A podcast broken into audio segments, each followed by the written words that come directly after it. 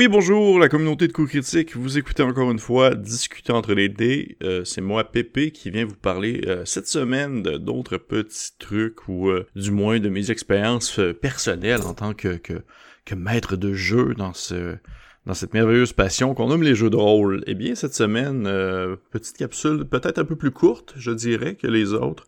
tout simplement parce que j'essaie de moins j'essaie de moins me lancer dans plusieurs sujets viscéralement différent entre euh, les capsules.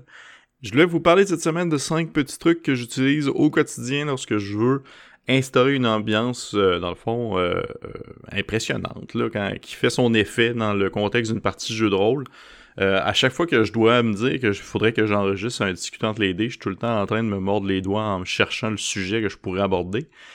Et euh, en questionnant euh, mon entourage, j'ai un ami à moi qui m'a dit que je devrais justement euh, parler d'ambiance parce que je crois que en tant que en tant que, maître de jeu, on a plusieurs défauts, on a aussi des qualités, et je crois que l'ambiance fait partie de les forces que je peux avoir comme DM. Je pense que je me sors, je me débrouille plutôt bien pour instaurer une ambiance. Donc, je voulais vous donner cette semaine cinq petits trucs que, que j'apprécie beaucoup, que j'utilise euh, au quotidien et qui m'aident justement à euh, créer un effet euh, autour de la table, souvent horrifique, souvent de la tension, on s'entend, mais je pense qu'il est très possible de, de créer une ambiance onérique, plus comique même à la limite, ou passionnelle, des choses comme ça.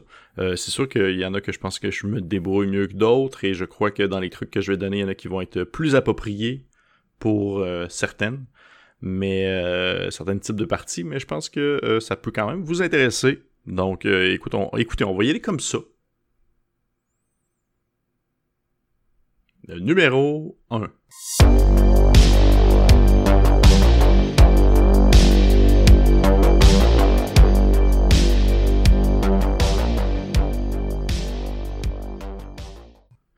Encore une fois, je vous rappelle, euh, mon top 5 n'est pas un top 5 de qualité, euh, dans le fond, qui va en ordre croissant ou décroissant.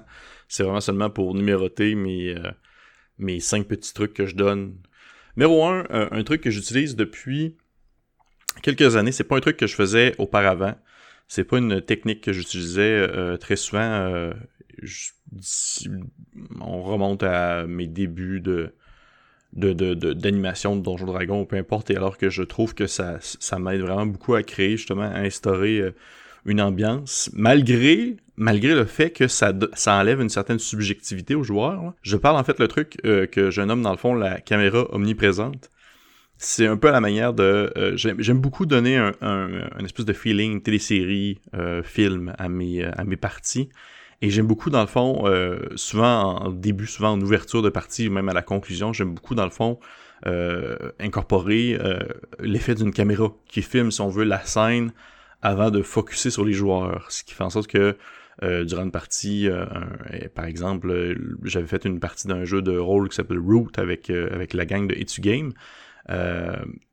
eh bien, en commençant la partie, la caméra, dans le fond, suivait, euh, dans le fond, des personnages, des NPC qui n'étaient même pas avec les joueurs, et euh, ces NPC-là, si on veut présenter un peu l'histoire que les joueurs allaient vivre par après, je trouve que ça peut vraiment euh, apporter son effet lorsque c'est bien fait. Il faut faire attention de ne pas, dans le fond, sentir que le focus est comme plus sur les joueurs et rendu ailleurs, là. Et je pense que ça peut être mal utilisé dans ce sens-là, mais voyez-vous, dans le contexte, exemple de la partie de Root, c'est que la, game en soi était un espèce de conte. Fait que la, caméra omniprésente au début filmait euh, des gens qui s'en allaient justement lire le conte des joueurs. Donc euh, il y avait comme les, personnages qui lisaient le conte et à partir de ce moment-là, on rentrait dans la partie avec les joueurs et eux, ils devenaient dans le fond central euh, au, à l'événement, si aux événements qui allaient se dérouler au courant de la partie. Euh, donc, je pense que la caméra omniprésente permet justement d'incorporer euh, des éléments euh, qui sont, on va dire plus, qui, après ma barre, vont donner l'impression que justement l'action, elle va être, va se, situer autour des joueurs, mais elle aide beaucoup justement à focuser à part ensuite l'action sur les joueurs, ramener aux joueurs après, pour montrer que oui, il y a ce qu'on a autour, mais l'histoire en revient finalement aux personnages qui sont joués par les joueurs autour de la table. Donc, c'est un truc que j'apprécie euh, particulièrement, que j'utilise vraiment très souvent.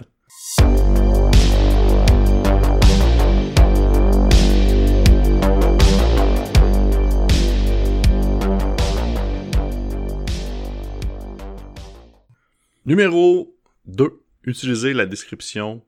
Euh, en anglais, on appelle ça la Uncanny Valley. En français, on appelle ça la euh, vallée dérangeante. Ainsi que dans le fond, euh, l'utilisation de termes communs. Je m'explique souvent dans des parties, euh, je, reviens souvent au genre horrifique parce que c'est un genre que j'apprécie beaucoup, mais euh, dans les parties, exemple du genre horrifique, il y a une théorie qui a été inventée dans le fond par un roboticien du nom de, un roboticien japonais du nom de euh, Mori Mashahiro, qui a été créé dans les années 70, selon laquelle dans le fond, plus un robot Android est similaire à un être humain, plus ses imperfections nous paraissent monstrueuses. Dans le fond, c'est vraiment on, va être plus à l'aise en tant qu'individu face à un, robot qui va vraiment avoir l'air d'un robot, plutôt qu'un robot qui va être doté dans le fond d'une peau de vêtements et d'un visage pour se faire passer pour un être humain, mais qu'on va reconnaître comme un robot. Donc plus l'imperfection de l'humain, on va dire, plus ses traits, plus euh, sa description va va s'éloigner, si on veut, de ce qu'on est habitué comme en termes d'humain, plus ça va être angoissant plus ça va être euh, stressant. Euh, je, mentionne ça parce que je trouve que ça peut être très utile pour euh, décrire des antagonistes, pour décrire dans le fond des personnages qui euh, vont être dans le fond des adversaires aux joueurs et de mentionner leur d'exprimer leurs traits de manière à laisser sous-entendre que leur, leur visage, leurs mains ou leur peau leur, leur grandeur ou tout demeure dans un contexte humain mais va avoir des proportions, des formes ou, euh, ou même euh, une attitude, une position qui va être rebutant parce que on s'éloigne tranquillement de l'humain, mais on reste encore en terrain connu. Tu c'est comme de dire que un monstre qui est clairement un monstre, c'est plus euh, c'est moins effrayant qu'un monstre qui est comme caché, si on veut, qui, qui revêt la peau d'un humain et qui essaie de se faire passer pour un humain. Vous comprenez? Donc, euh, c'est le concept de la vallée dérangeante que je trouve que ça peut vraiment apporter une, belle ambiance autour, de la table. Et pour ce faire, je trouve que l'utilisation de termes communs peut vraiment aider beaucoup des, DM qui peuvent euh, chercher leurs mots, chercher dans le fond des descriptifs et qui vont avoir de la difficulté à visualiser ou à exprimer, si on veut, euh, la, représentation d'un monstre ou d'une créature ou d'un animal. Dans le sens que, euh, au lieu de, par exemple, de dire que cette bête-là a un, une grosse tête avec un long cou puis un long nez, ben, ça serait de dire que cette, cette bête-là a un, cou qui s'allonge un peu à la manière d'un, crocodile qui s'étire le cou, puis elle a un très long nez, euh, très équestre à la manière d'un cheval, par exemple. Voyez-vous, comme ça, on est vraiment mieux capable de d'avoir, euh, dans le fond, une visualisation plus concrète euh, de, la, créature en question. Et je trouve que dans le fond, des fois, utiliser, faire le mix entre la description, dans le fond, de la vallée dérangeante, puis l'utilisation de termes communs peut vraiment euh, créer des méchantes créatures absolument effrayantes. Et je trouve que ça aide beaucoup, euh, dans le fond, à instaurer une ambiance.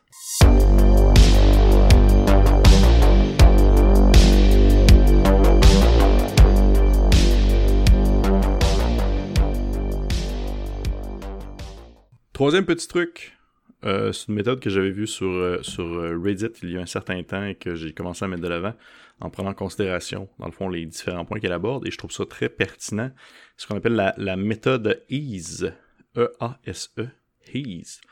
c'est une méthode qui est divisée en quatre points que je trouve qui permet vraiment de d'aider le DM à incorporer, si on veut, une ambiance, euh, mettre en place euh, une table, mettre en place la table qui va faire en sorte que les joueurs vont vraiment se sentir impliqués euh, dans l'histoire, vont se sentir vraiment imprégnés, si on veut, de ce qui se déroule devant eux. Il y a, par exemple, on va commencer avec ce qu'on appelle le point 1 étant l'environnement. Ça veut dire le, E de He's, environnement.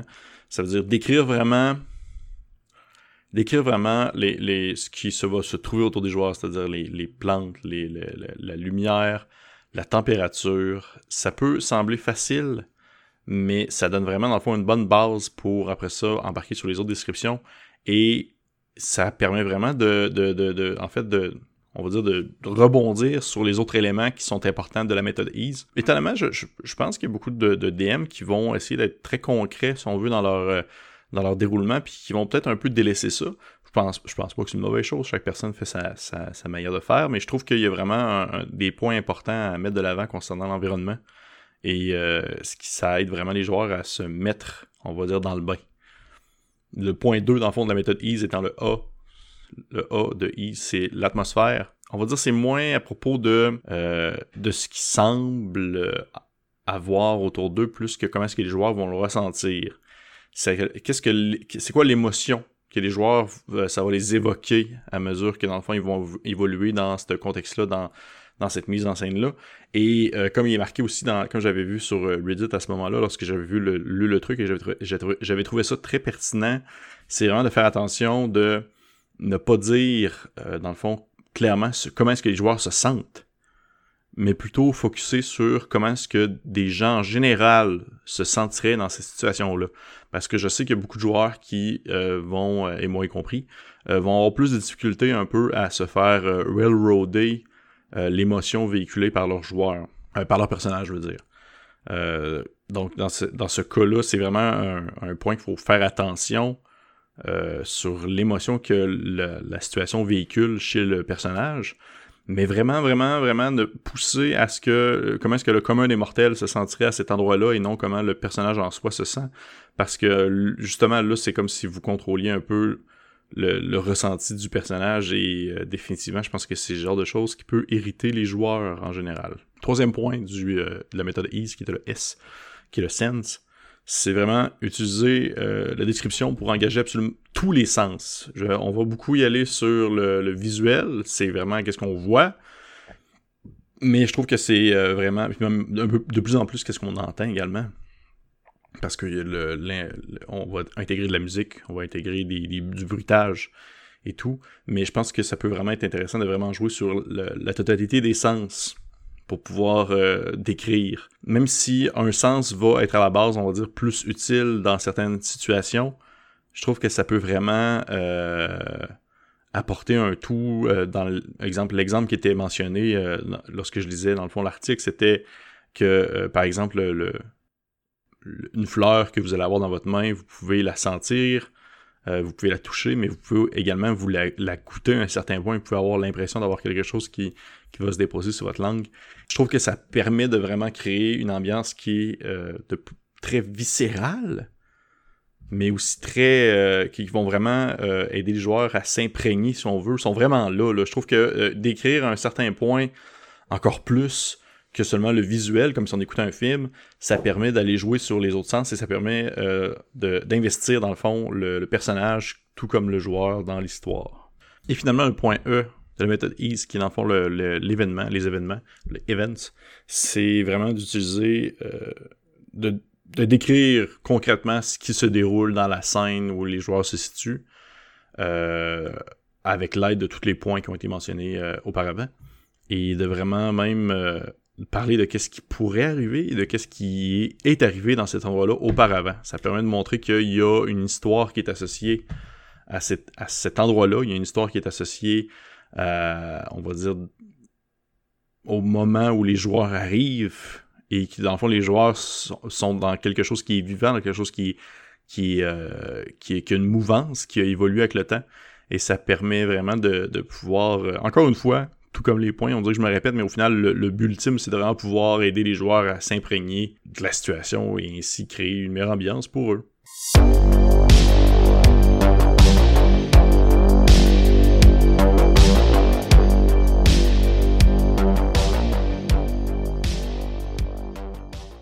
Mon point 4. Point 4 que je, trouve que quand même bien de mentionner, c'est ce que je nomme en fait le, le décrescendo vocal, plutôt dans le fond l'espèce de ralentissement de pace en quelque sorte, ou est-ce que euh, je, le, fais dans le one-shot que j'ai fait dans Worm euh, en question, lorsque les joueurs, euh, dans le fond, veulent appeler l'animal totem. L'animal totem. Pas vraiment, plutôt l'esprit le, qui protège en quelque sorte leur clan.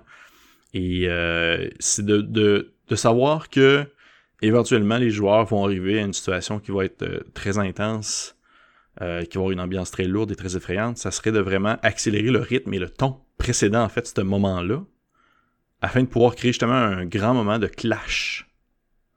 Au moment où est-ce que, dans le fond, cette, situation-là va arriver, la situation intense va arriver, de précéder, dans le fond, vraiment ce moment-là par une série d'événements qui vont se dérouler très vite. C'est à la manière quasiment d'un film de Guy Ritchie, là, pensez à des films comme Snatch ou, euh, ou, whatever, tous ces autres films qu'il a fait, où est-ce que c'est, tout, tout est absolument frénétique, tout se déroule à une vitesse qui n'arrête pas, et au moment où est-ce que euh, il, se passe quelque chose de très grave, ou il se passe quelque chose de très intense, le rythme va descendre vraiment très rapidement, tout comme la narration du, euh, du DM. Donc le DM va avoir une, narration qui va être plus rapide, et au moment où est-ce qu'on arrive à ce moment-là sur lequel on veut vraiment mettre euh, de l'emphase, eh bien là, la narration euh, ralenti afin de créer un espèce d'effet de punch.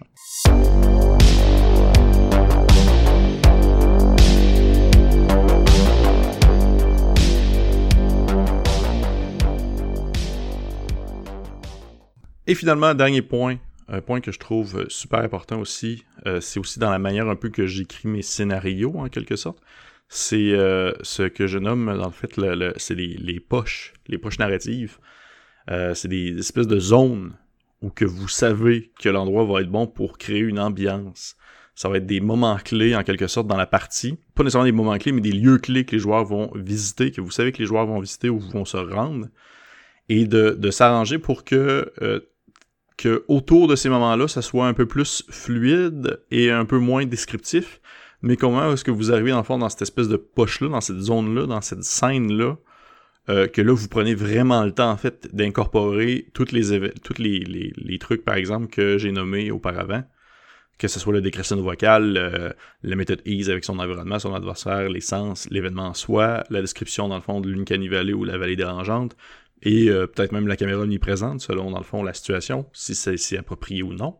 Mais de vraiment créer cette zone-là, en sachant que les joueurs vont arriver là, c'est comme un peu s'ils arrivaient sur le devant d'une scène, en quelque sorte et qu'au moment qu'ils arrivent là, ben, tout se déroule et euh, pour les surprendre en même temps parce que veut pas eux ils ne s'attendent pas à ça, et soyez prêts aussi à ce que euh, ça se déroule pas nécessairement comme vous le voulez parce qu'encore une fois mais pas c'est une narration partagée une game de Donjon Dragon les joueurs sont libres de ce qu'ils font.